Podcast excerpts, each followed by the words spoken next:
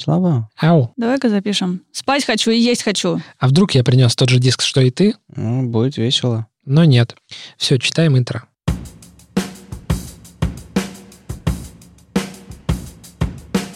Привет. Это «Любимые пластинки» — дилетантский подкаст про музыку.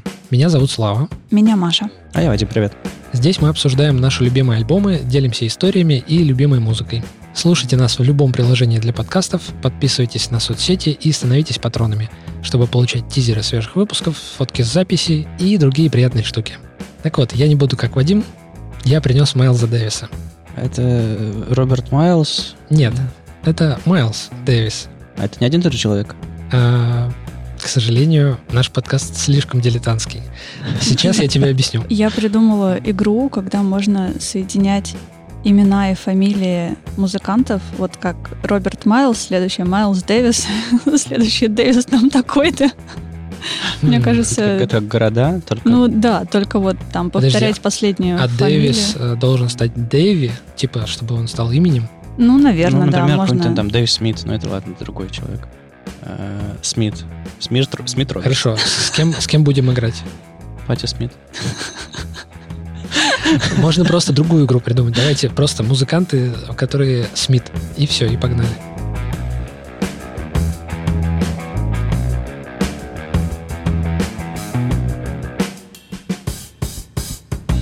Короче, особенность состоит в том, что я принес альбом, который на самом деле является концертом. То есть это live в Германии, живьем в Германии.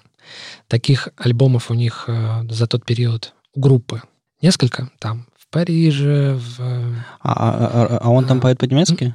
Нет, э, как бы так тебе сказать? Он там хрипит по-немецки. Нет, не по-немецки. Да, изначально я узнал про этот концерт, потому что мне кто-то подкинул DVD. То есть там был DVD-диск, на котором было видео. Все клипы, И- дискографии. Нет, это просто был А, концерт. просто видео? Это нет, не в том ларьке, где ты все обычно. Мгм. Нет. Ну, ладно. Немножко контекста. На тот момент я слушал всяких лютых гитаристов, которые прям там запил Металлыч, которые там э, всякие разные искус- искусственные а, игроки на грифе одной рукой, на грифе двумя руками, на грифе без рук и так далее. А, ну, короче, у кого что. Вот всякие Сатриани, Вай. Представила просто на грифе без рук, а, пожалуйста, нет. Ну, это же нормально. Чё. Можно гитару за, за спиной ногой играть. Ну, а зубами? Можно еще гитару вот так по сцене возить струнами вниз. И- Не, у нас уже у нас уже было Place Better Strangers. Не надо нам снова. Ну хорошо, ну можно, можно тогда ее обливать бензином, поджигать. Вот такой группы я еще не слышал.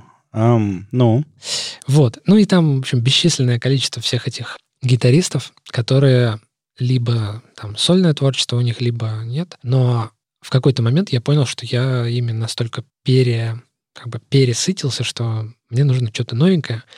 И вот, как всегда бывает, жизнь как-то, подсказала. да, жизнь как-то подложила мне в руки этот DVD.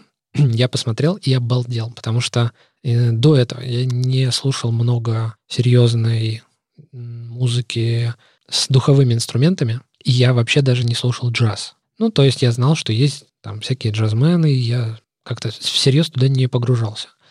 Но когда я посмотрел концерт, вот этот, послушал целиком этот альбом, я понял, что я очень много упускаю, и впечатление было очень яркое. Я до сих пор пересматриваю и думаю, что это один из э, знаковых для меня альбомов, и вот я здесь. Предлагаю послушать первую песню, которая открывающая на этом концерте, называется Perfect Way.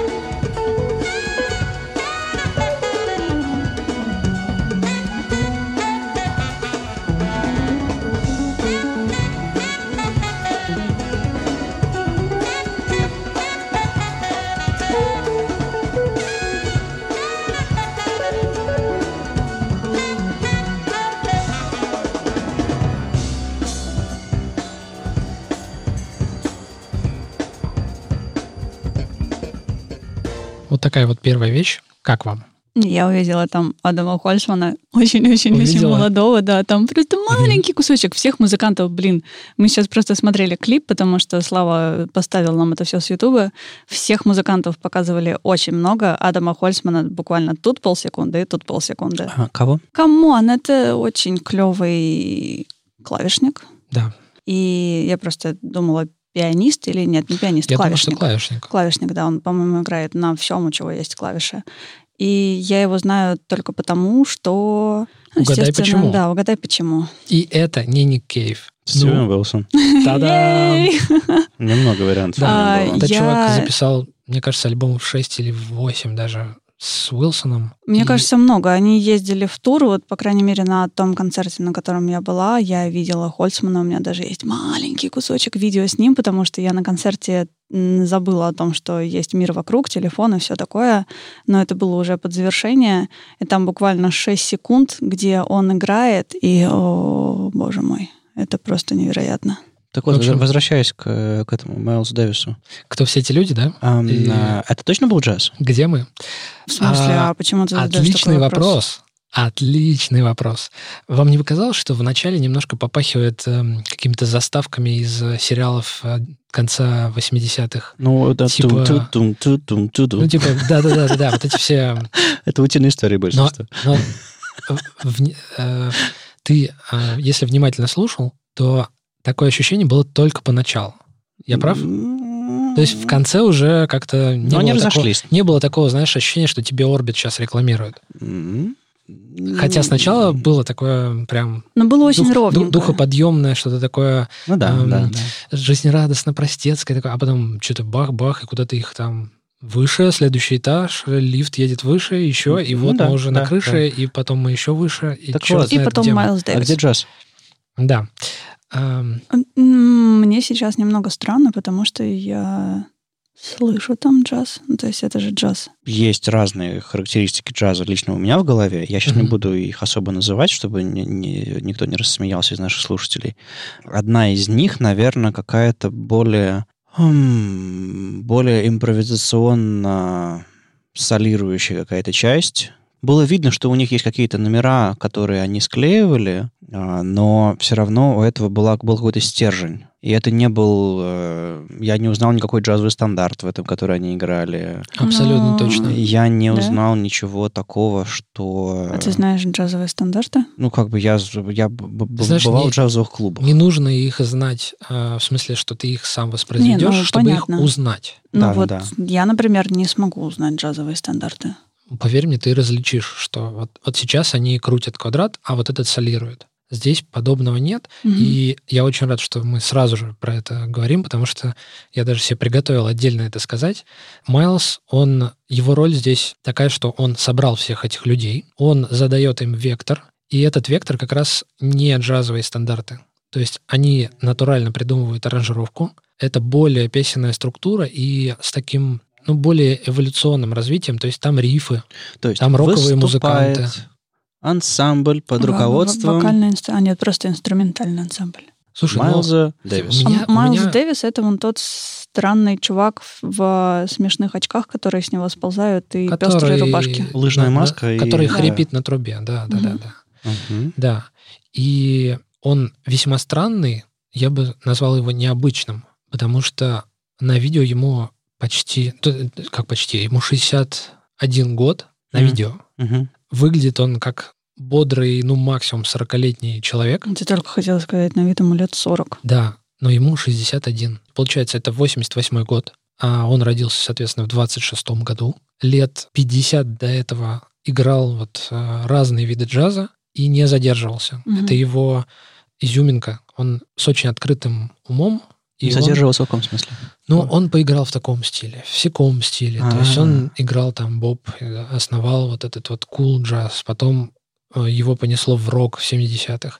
Потом он, вот то, что мы видим, с, э, появилось вот это все техническое новшество, синтезаторы, новые Мгм. тембры. Ну, там не было много синтезаторов в этом треке. Пока не было, но в целом на концерте их очень много. Мгм.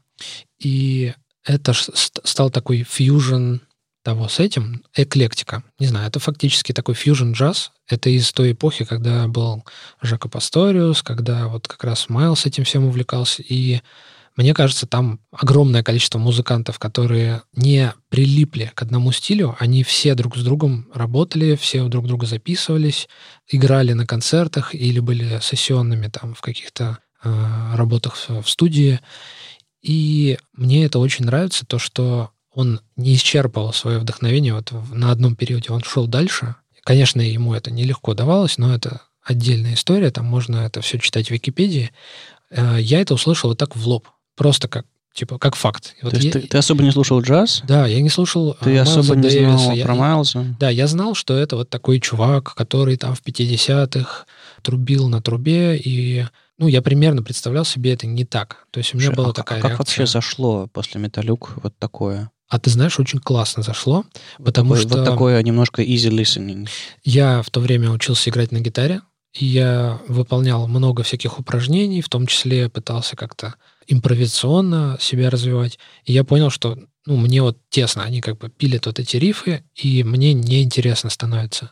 При этом я знал, что есть другая музыка, как тот же там постпанк, который очень интересный бывает, и он основан не на том, что какой то там скиллованный, а на том, как ты передаешь чувства через музыку. Когда я увидел этих ребят, я понял, что, блин, вот эти два мира, они реально соединяются здесь. То есть они не суетятся, они не фонтанируют нотами, но при этом они делают что-то, что прямо на грани чистой импровизации, но на заданную тему. И меня настолько это захватило, что я вот люблю этот период у них до сих пор.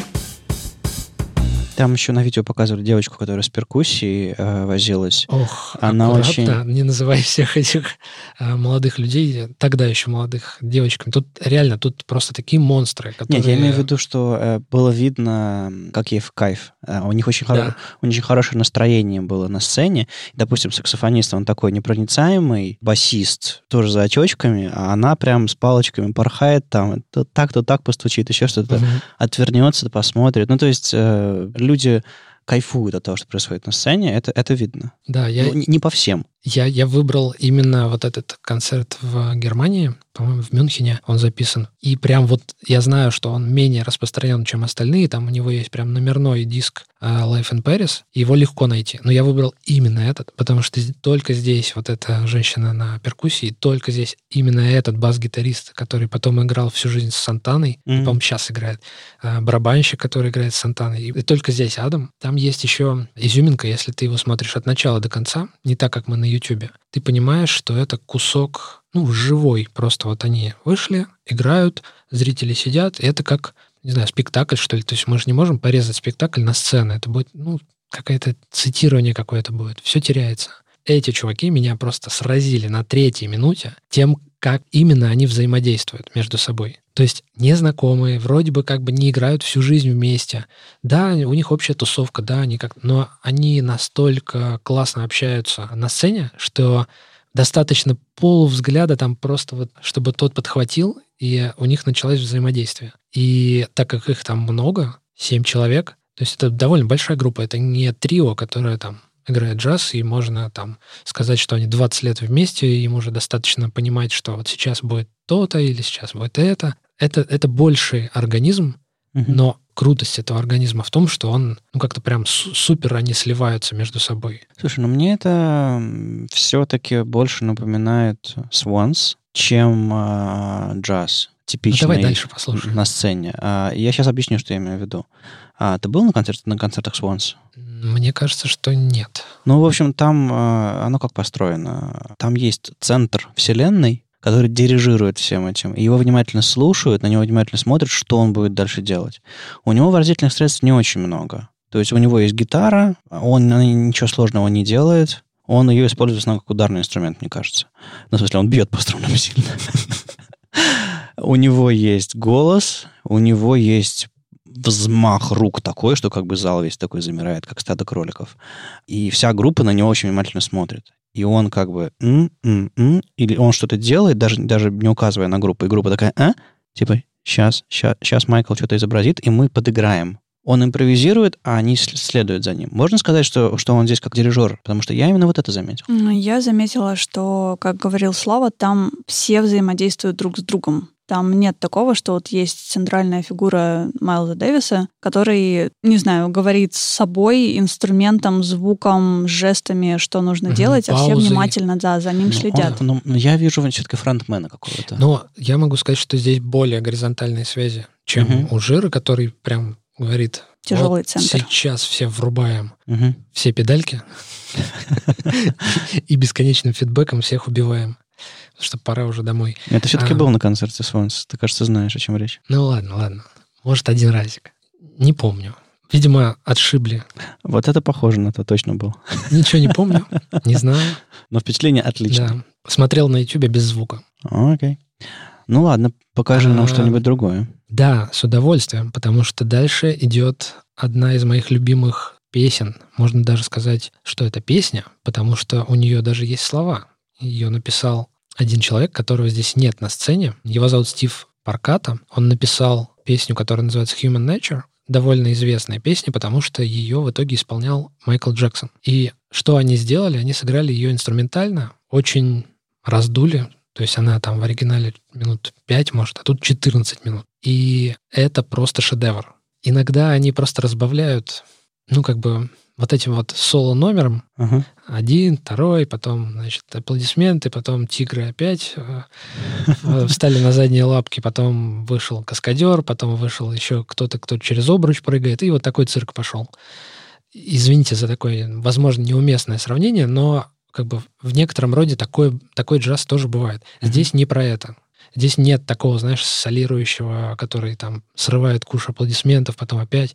Здесь ладно, ладно, миллион, миллион слов. Давай, заряжай. Вот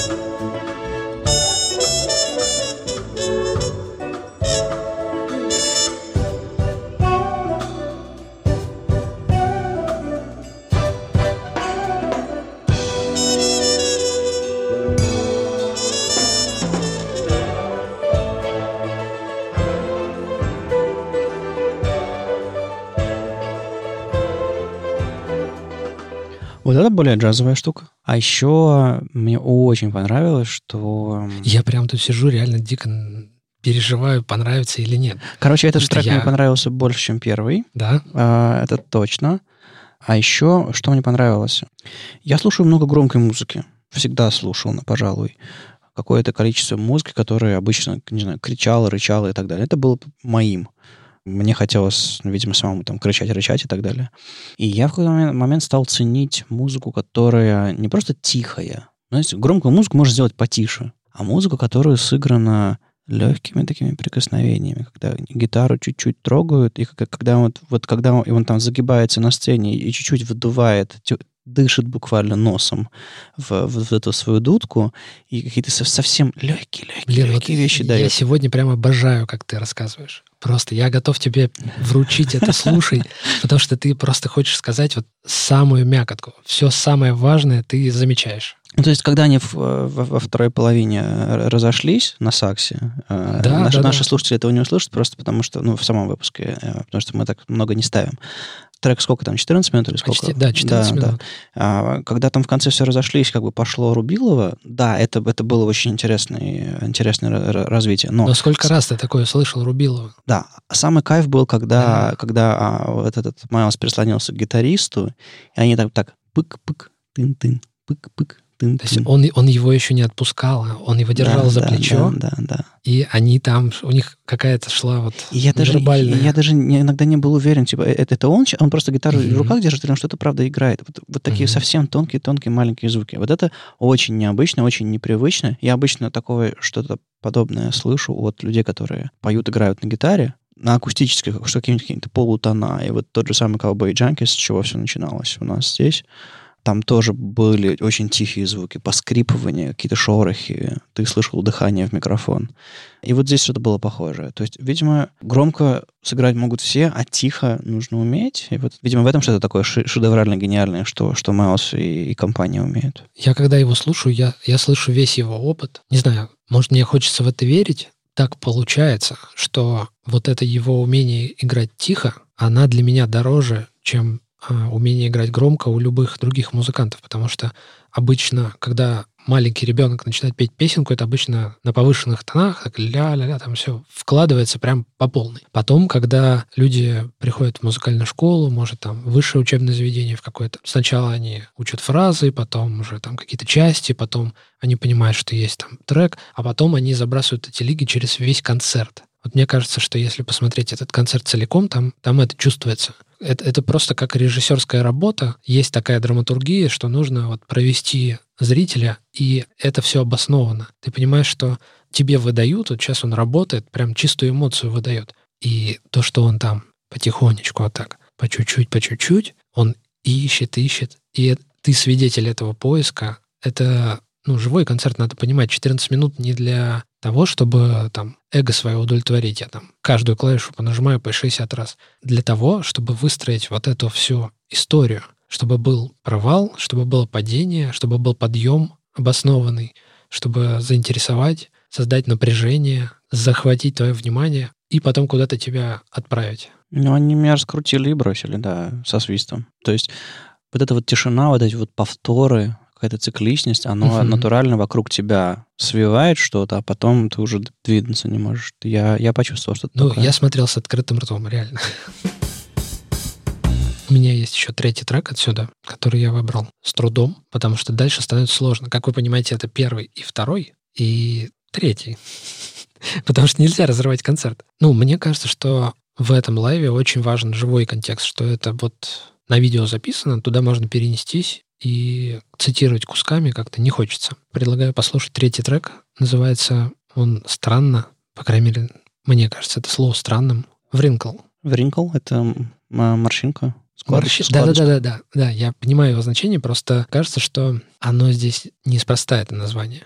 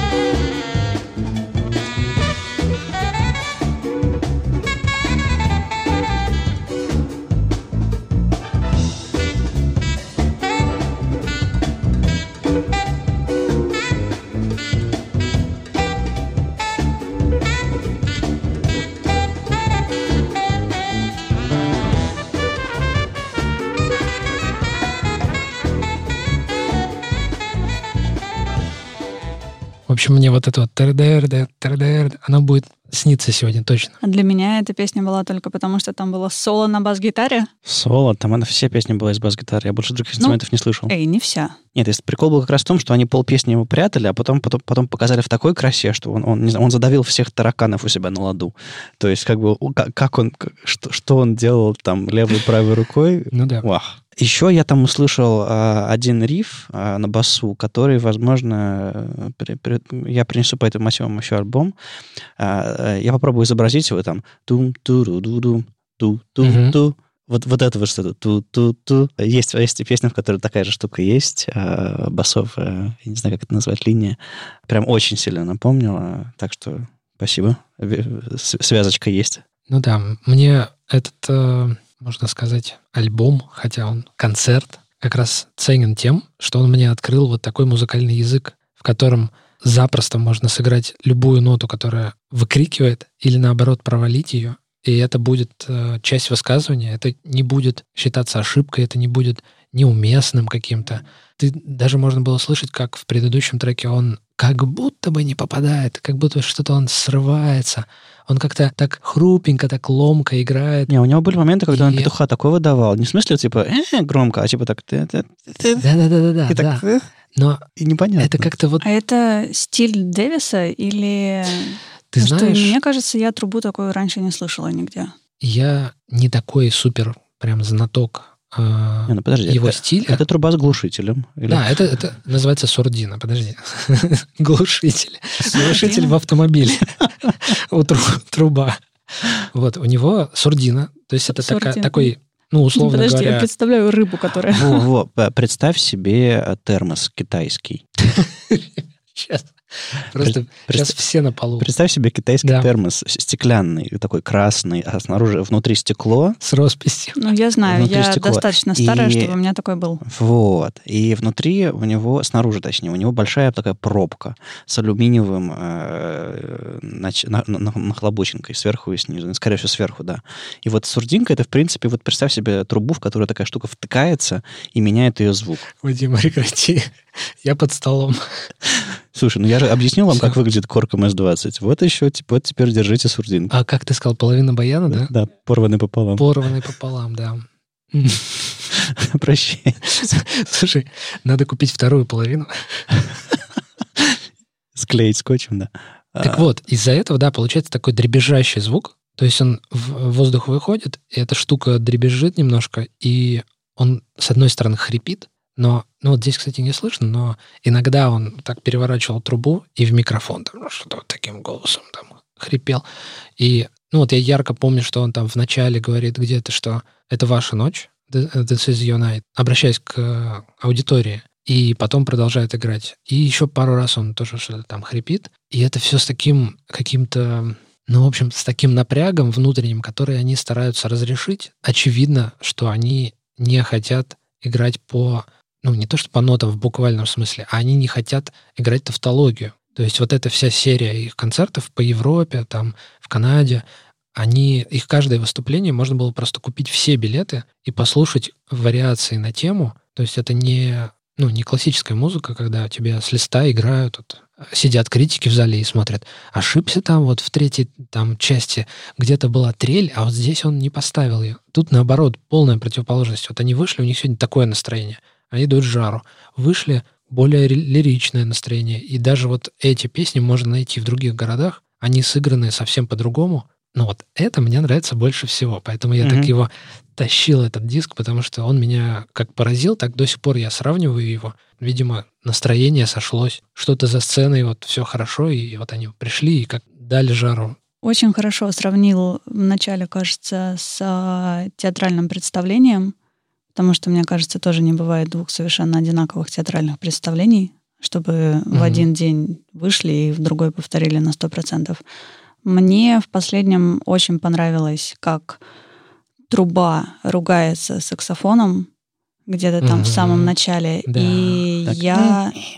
Да, да, и я подумала о том, что в этот момент музыканты вообще не важны. Не важно, что это Майлз Дэвис, не важно, что там стоит Кенни Гаррет, кажется, который тоже довольно, да, известный саксофонист с кучей премий, основателей жанра. Откуда вы знаете всех этих музыкантов? И теперь и ты знаешь. А, я уже забыл. Я знаю, что Кенни Гаррет играл что-то с названием пост-боб.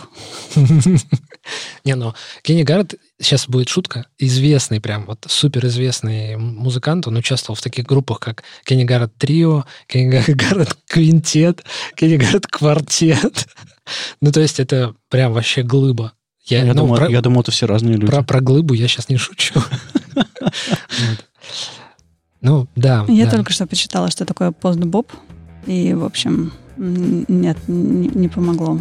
Окей. Okay. В общем, мы как, как в джазе не разбирались, так и не разбираемся, судя по всему, все. А, а ты, видимо, чуть больше нашего. А я в целом я бы очень не рад делать таких заявлений, но да, я, ну, то же самое. Я ну, стараюсь. Мы, мы тут дилетанты, так все нормально, все можно. Но, но я очень рад, что ты притащил, потому что эм, у меня рука как не поднималась слушать классическую музыку, как так и не поднималась и джаз слушать на самом деле. То есть я ходил, я слушал, ну, тот же самый джаз, там, там какой-нибудь Урик меня в Киеве та- тащит э, в диктат, я в шляпе в Питере ну, тоже сколько ходил. ты в шляпе проторчал? Да, да. И, в том числе и со мной. И то, то, то там, то сям я видел всякие хорошие джазовые импровизационные вечера, э, разные, очень разные, и хорошие, и плохие. И вот, вот это было для меня джазом. А вот такой большой концертный, театральный, я такого еще не слышал. Ну, здесь, в общем, все признаки на лицо. Даже вот посмотри, какие костюмы у них. Кстати, кредо Майлза Дэвиса — это то, что э, вся музыка и вся жизнь — это стиль. То есть все самое главное — это mm-hmm. стиль. Вот все, что мы видим на экране и все, что слышно, это такая определенного рода подача, не набросано как-то там валяется, а это все стильно сделано, очень со вкусом. Ну, нельзя не заметить, это сразу прям бросается в глаза с первой ноты, до того, как они еще фразы построят. Мне кажется, что сейчас немного помогло то, что мы не просто слушали, а еще и смотрели, как это все происходит все жесты, то, как он держал Гаррета за плечо и не отпускал, между да, музыкантами, да. То, как улыбается девушка, которая играет на перкуссии, то, как, а, не знаю, тот же любимый Хольцман нажимает кнопку на всех своих синтезаторах. Как бы это все очень сильно дополняет. Но ты же будешь давать ссылки, скорее всего, на YouTube. На YouTube в том числе, да. Я под, сделал подборку всех. Там, к сожалению, нет э, видео, которое целиковое куском, но там есть э, все треки. Я ну, сделал свой собственный плейлист, в котором их расставил, как они были на DVD. Угу. Там, по-моему, не хватает одной. Но это не, не так уж важно. Возможно, я где-нибудь найду его в интернете. Просто не верю. Ну, то есть я видел, он продается. Эти DVD продаются, но это слишком заставлять всех покупать его. Я еще немножко влезу и посоветую послушать альбом Адама Хольцмана, про которого я сегодня уже много раз вспоминала. А его альбом, не помню какого года, 2017 или 2018, называется Truth Decay. И там такая стрёмная обложка с э, роботом, который пытается что-то сказать. И там смесь моего любимого прог-рока с фьюженом, потому что Хольцман, он все-таки джазовый клавишник, и хоть его затянуло к Уилсону в прог-рок, но э, не отнимешь его любовь, видимо, и действительно хорошая штука, и слов, если ты не слушал, мне кажется... Я не слушал, я обязательно послушаю. Стоит того. Очень советую послушать этот диск, послушать Life in Paris любые другие выступления там в Монтрео, в Монреале, в Мюнхене. А, вот это в Мюнхене. Да, у Cure хороший альбом Life, Life in Paris есть. Ну, видишь, как только Life in Paris, значит, годная тема. Да. Вот. А, ну, собственно, если вам нравится Fusion, можно послушать другие альбомы, прям студийные записи Майлза Дэвиса 80-х, прям там с начала 80-х до пора.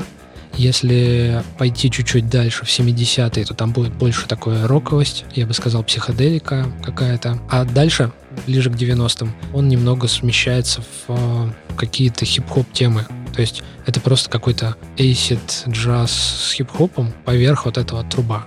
На мой вкус очень такой специфический продукт, но, возможно, кто-то любит. Это были любимые пластинки. Дилетантский подкаст про музыку. и его постоянные ведущие Слава, Маша. И Вадим. Слушайте нас в любом приложении для подкастов, подписывайтесь на соцсети и становитесь патронами, чтобы получать тизеры свежих выпусков, фотки с записей и другие приятные штуки. Пока. Пока. Пока.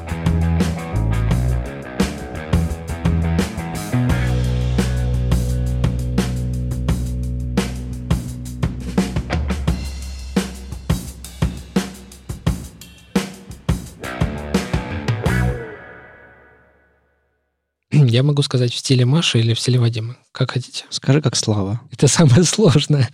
В Это стиле были- Вадима это типа... Это были любимые пластинки для детской Это пока были про музыку. любимые пластинки. Дилетантские, потом- Меня зовут Вадим, это Слава, Да. это Маша. Пока. Вы просто завидуете. Да. Просто ты делаешь 2х до того, как люди сделали 2х.